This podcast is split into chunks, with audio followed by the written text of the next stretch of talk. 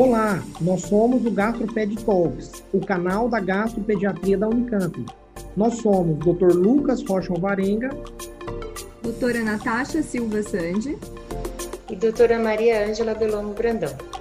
O GastroPed Talks é um canal sobre gastroenterologia, patologia e nutrição pediátricas, com foco em profissionais de saúde, em que vamos discutir temas e evidências atuais com base em guidelines, artigos científicos e entrevistaremos profissionais de destaque na área. Agora a gente vai falar sobre o artigo que a gente escolheu. Então, é o efeito da vitamina E ou da metformina no tratamento da, da NAFLD em crianças e adolescentes, que é o famoso Tonic Trial. Então, ela foi publicada no JAMA em 2011, que tem um, um fator de impacto bem, bem importante aí é, entre, as, entre os periódicos. Então, como já foi falado, a obesidade, essa epidemia mundial de obesidade, aumento de peso em crianças e adolescentes, ela vem comprometendo o fígado de forma progressiva e cada vez mais frequente na literatura. Então, um comprometimento que vem uh, inicialmente com uma esteatose, evolui para uma esteatohepatite, que pode evoluir para uma fibrose perisinusoidal, cirrose e todos os comprometimentos que a gente conhece muito bem. E junto com isso, uma síndrome metabólica com todos os seus comemorativos e todos aqueles riscos cardiovasculares que eventualmente os adultos podem ter, é, que iniciam na faixa etária pediátrica. Então, o NAFLD, ela hoje já é a hepatopatia crônica mais comum nos Estados Unidos, então até 10% das crianças norte-americanas têm um comprometimento de esteatose hepática já uh, diagnosticada, e esse diagnóstico, essa definição da, da, da NAFLD, ela é clínica e histológica, então mais de 5% dos hepatócitos com esteatose macrovesicular e com completo desuso de álcool na história clínica. Como ela vai evoluindo gradativamente, o próximo passo é uma esteatohepatite, então inicia-se com uma esteatose e depois todas aquelas, aquelas alterações histológicas mais comuns de uma alteração é, é, fibrótica que depois evolui para uma cirrose, enfim, carcinoma hepatocelular toda aquela evolução.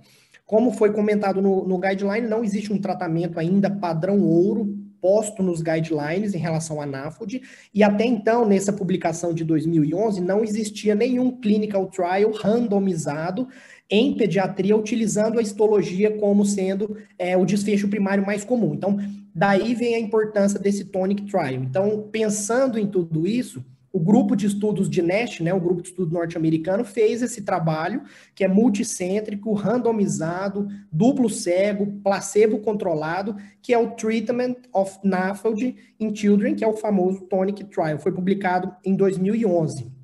Ele avaliou 10 centros americanos durante dois anos de acompanhamento. Eles definiram NAFLD como sendo mais de 5% de esteatose na histologia, seis meses antes da randomização, e eles avaliaram os outros parâmetros histológicos através do NAFLD Activity Score, que avaliam três parâmetros distintos, e esses três parâmetros são pontuados de acordo com a extensão do comprometimento na biópsia, na histologia, e essa pontuação vai de 0 a 8, e isso vai sendo avaliado no acompanhamento. Eles definiram também como ALT persistentemente elevado, com valores acima de 60 unidades por litro, de 1 a 6 meses antes da randomização. E por, por, critérios clínicos, eles excluíram pacientes diabéticos e cirróticos pelo risco de descompensação dessas doenças ao longo do tratamento. Eles excluíram crianças menores de 8 anos pela dificuldade na, na aquisição, né, em, em tomar as medicações, os comprimidos. E claro que eles excluíram outras doenças metabólicas e outras doenças hepáticas que poderiam influenciar na avaliação da histologia hepática. Então, eles dividiram os pacientes em três grupos: o grupo da metformina, o grupo da vitamina E e o grupo placebo. Esses pacientes recebiam dois comprimidos visualmente idênticos por dia, duas vezes ao dia, e todos eles foram estratificados pelo mesmo grupo de dieta e atividade física, que foi talvez é, a forma mais uh, distinta e a forma mais rígida que eles utilizaram dentre essas divisões. Esses pacientes foram tratados durante 96 semanas, foram acompanhados por, por visitas clínicas antes, durante, né, de 12 em 12 semanas e depois do tratamento. Foram avaliados parâmetros clínicos, bioquímicos, a contagem de comprimidos para avaliar uma possível adesão e para aqueles pacientes do sexo feminino eram, do feminino eram disponibilizados testes de gestação a cada visita clínica. Aqui, como desfecho primário, eles avaliaram a redução sustentada de ALT, a redução de 50% ou menos do valor basal inicial ou valores menores do que 40 nas últimas 48 semanas. E aí vem a primeira a discussão e a primeira crítica ao artigo. Eles não utilizaram a histologia como desfecho primário, né, apesar deles terem feito biópsias seriadas, por conta de não terem outros parâmetros para avaliar, para comparar, até então, em 2011, outros parâmetros histológicos em pediatria. Então, por conta dessa falta de, de parâmetros histológicos, eles não conseguiram fazer o cálculo amostral para utilizar a biópsia, a histologia como desfecho primário, então eles utilizaram a redução de ALT que já é uma redução, já é um, um, um exame bioquímico bem conhecido de, de alterações do NAFLD ou na NASH em pediatria desde aquela época de 2011. E como desfechos secundários, a melhora e a resolução total da histologia do, da, do NASH, melhora das atividades do, do, do score de atividade do NAFLD na histologia, parâmetros de melhora na qualidade de vida, os valores antropométricos, a avaliação da densitometria por, por emissão de raio-x e outros exames bioquímicos, eles avaliaram como desfechos secundários.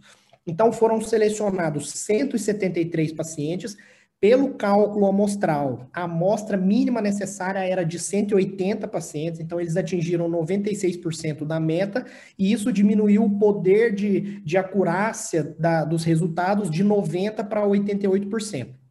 Esses pacientes foram estratificados e divididos de forma randomizada nos três grupos, de 8 a 17 anos, com uma média de idade de 13,1 anos, e destes 173, 87% deles completaram todo o tratamento e tiveram, então, todos os parâmetros avaliados para como resultados. Então, o desfecho primário foi um pouco decepcionante, mas eles viram que, inicialmente, como redução sustentada de ALT, o grupo que utilizou vitamina E teve uma redução inicial muito boa nas primeiras 24 semanas, mas depois o grupo de o, o grupo placebo também teve uma redução é, do, da ALT, ao passo que ao final das 96 semanas essa diferença não foi é, significativa. E em relação ao grupo da metformina, esse sim não teve um desempenho muito bom em reduzir é, o ALT. Em relação aos desfechos secundários, o desfecho da histologia talvez tenha sido o melhor desfecho entre todos eles.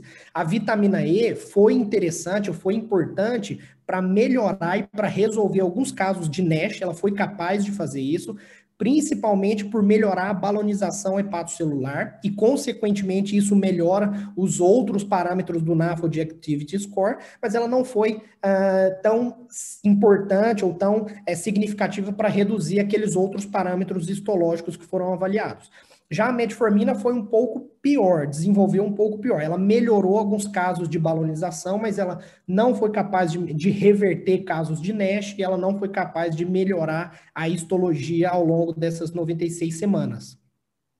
Os outros desfechos secundários, esses sim, foram um pouco decepcionantes. A melhora da, houve melhora na qualidade de vida de até quatro pontos, que é um valor bem significativo, porém esse valor não se traduziu em diferença entre os diferentes grupos, entre os três grupos diferentes. Houve melhora dos parâmetros bioquímicos hepáticos, mas também ao final das 96 semanas não houve diferença estatística. Ah, em relação ao lipidograma, houve uma alteração, uma oscilação, alguns parâmetros melhoraram, melhoraram, outros parâmetros não melhoraram, pioraram, inclusive, mas ao longo do, do tratamento isso não teve relevância estatística. Em relação aos, aos parâmetros antropométricos, alguns pacientes ganharam peso é, durante a, a, a, o tratamento, durante a evolução, mas o IMC e a circunferência da cintura que eles utilizaram aqui tiveram uma melhora, talvez pela dieta, pelo exercício físico, mas também não houve diferença estatística entre os grupos das 96 semanas. Então, apesar de todos esses desfechos, eles ah, ah, exaltam que foi o primeiro clinical trial randomizado em pediatria, avaliando tratamentos pediátricos para NAFLD, utilizando uma histologia própria da pediatria, porque os outros artigos que vinham anteriormente utilizavam a histologia uh, do conhecimento dos adultos. A gente sabe que a histologia na pediatria é totalmente diferente, os parâmetros inflamatórios progressivos na pediatria, na histologia, são diferentes dos adultos. Na pediatria, a gente tem o comprometimento do crescimento ponderoestatural, da puberdade, inclusive é, é, avaliaram nessas crianças que tiveram na faixa etária da puberdade. E na faixa etária pediátrica, ao longo de quase toda a faixa etária pediátrica, a gente tem o completo desuso de álcool, diferente do que a gente tem nos adultos, que é difícil de quantificar a ingestão diária de álcool é, nos adultos. Então, o desfecho primário não foi significante, talvez porque eles utilizaram a, a, o ALT como desfecho primário e não utilizaram a histologia. E a gente sabe que o ALT, como uh, reflexo da histologia, não pode muitas vezes não ser tão fidedigno, isso é muito variável. Então, depois desse conhecimento, a gente já tem 10 anos do Tonic Trial, talvez isso já seja um pouco mais estabelecido e hoje a gente consiga utilizar a histologia como um, um, um desfecho primário, não a redução do ALT. Mas, como, uma, como notícias boas, não tivemos nesse trabalho nenhum efeito adverso ao tratamento. A gente sabe que os adultos que utilizam metformina, existem muitos efeitos colaterais gastrointestinais, Existem relatos de uso de vitamina E com sangramento, alteração neurológica, uso crônico e com superdosagens, às vezes exógena de vitamina E, e nesse trabalho não, não tivemos nenhum efeito adverso e também não tivemos nenhum efeito adverso em relação às biópsias, que a gente sabe que podem chegar até 1% de todas as biópsias. Então, em relação à vitamina E, ela foi promissora, né? Ela foi capaz de resolver ah, alguns casos de NASH, principalmente pela melhora da balonização hepatocelular. E esse é um fato interessante, porque talvez a balonização seja o principal critério histológico que divida os pacientes de NAFLD de NASH. Então, é a melhora desse parâmetro específico talvez tenha uma boa relevância clínica histológica para trials futuros aí e, consequentemente, ela também foi capaz de melhorar os outros parâmetros da, da NAFLD Activity Score, mas gera sempre aquela discussão da biópsia, que foi uma dúvida que o, que o Tonic Trial deixou, qual é o risco-benefício, para quais pacientes a gente tem que indicar a biópsia, em qual momento, se o tratamento pode ou não se iniciar sem a biópsia, e isso uh, leva, leva a, a crer que cada vez mais a gente tem que tentar investir, e isso já está acontecendo é, em relação aos marcadores não invasivos de avaliação de fibrose, de avaliação de esteatose hepática. Não tem como a gente comentar do Tonic Trial sem comentar do Pivens. O Pivens talvez tenha sido o modelo do Tonic, foi o precursor do Tonic Trial. Ele foi publicado um ano antes do Tonic Trial e ele utilizou a pioglitazona e a vitamina E no NASH, no NASH, né, não foi no NAFD, mas no NASH em adultos não diabéticos e eles viram já antes do tonic que a vitamina E foi capaz de melhorar a NASH. Mas o que eles viram na, na, nesse, nesse estudo é que foram dois grupos bem diferentes. Pacientes que responderam muito bem à vitamina E, inclusive melhor do que os, os pacientes que responderam no Tonic Trial, mas tiveram muitos pacientes que não responderam nada. Quase não teve meio termo ali na avaliação do, do Pivens. E eles viram também, que é relatado na literatura, que pacientes que usam vitamina E por muito tempo têm riscos de complicações como sangramento, complicações neurológicas. Então, eles discutem que talvez uma maior, uma, uma maior aquisição de vitamina E na dieta seria já uh, suficiente para atingir é, todos aqueles benefícios da vitamina E como antioxidante, talvez não precise de, de ingerir doses a mais de forma exógena, porque a gente não sabe muito bem a segurança ainda dessa dose ou o tempo que essa dose vai, vai gerar algum, algum malefício. Já a metformina ela não teve uma boa, uma boa, um bom resultado aqui no Tonic Trial, talvez porque para escolher a dose da metformina, eles utilizaram um trabalho com 10 pacientes pediátricos só. Então, talvez essa dose não tenha sido, não tenha sido adequada. A gente sabe que a metformina é um ótimo medicamento, inclusive, para pediatria, é, para resistência insulínica e pré-diabéticos, né, nos adultos principalmente, mas a gente sabe também que eles foram utilizaram muito a metformina nesses pacientes, principalmente os pacientes mais velhos que estavam ali na faixa etária da, da adolescência, então talvez a adesão não tenha sido muito boa.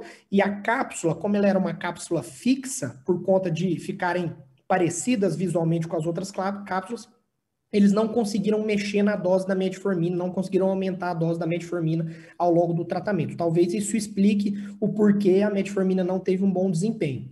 Já o grupo placebo, esse sim, não teve é, uma melhora significativa em nenhum dos parâmetros, mas ele serviu de, de, de base aqui para mostrar que talvez só pacientes com fazendo uma dieta restrita, uma atividade física uh, observada e bem rigorosa, medida em todas as consultas, talvez isso, feito é, um prazo maior do que 96 semanas, talvez isso já seja capaz de resolver, ou pelo menos amenizar, é, ou retardar a progressão é, dessa doença. Né? Então, é uma opção. Mas existem limitações e o NAFOD e o, e o Tonic discute bastante essas limitações, então talvez aqui a LT realmente não tenha sido o melhor desfecho primário avaliado, a histologia futuramente com outros trials utilizando a vitamina E, talvez a histologia seja melhor avaliada. A dose da metformina, que a gente conversou, ela é uma ótima medicação, então talvez a dose não tenha sido adequada, e isso precisa de ser ajustado para cada paciente, principalmente para aqueles pacientes que têm uma doença mais grave, tá? O tamanho amostral não foi suficiente, não atingiu 100% da meta, então talvez a mudança do tamanho amostral possa é, ter desfechos semelhantes, apesar de que eu tenho um grande professor de, de estatística que fala que cada que não existe em, ensaios clínicos, não existe tendência de resultados. Se você aumenta essa, essa amostra para 174, tem que refazer todos os cálculos, é uma nova amostra, talvez encontra, é, a gente consiga encontrar outros desfechos. Então, isso talvez explique a, a, ineficácia dessas medicações. E aqui eles utilizaram pacientes uh, sem cirrose e não diabéticos. Então, talvez pacientes um pouco mais graves respondam é, melhor a essas terapêuticas é, que foram é, testadas aqui.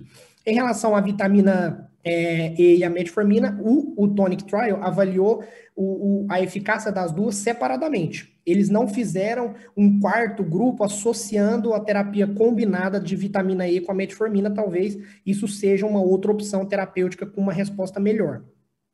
E esse Tonic Trial foi bem interessante na época, foi muito discutido e é discutido ainda até hoje, e um ano depois da publicação do Tonic Trial, um outro grupo de pesquisadores também norte-americanos publicou no Hepatology uma discussão e um comentário do Tonic Trial. E eles disseram que o Tonic Trial trouxe mais perguntas do que respostas. Então, nesses ah, oito, nove anos aí de Tonic Trial, talvez a gente já tenha conseguido responder algumas perguntas que o Tonic Trial trouxe que a gente anteriormente não tinha respostas para elas. Então, é, fica esse questionamento aí no ar. Então, era isso que, que, que eu queria é, comentar com vocês sobre o artigo. Obrigado por nos acompanhar. Esse foi um episódio do Gastroped Talks. Estamos no Instagram, gastroped.talks, no YouTube, Gastroped Talks Unicamp, e também na forma de podcast. Até o próximo!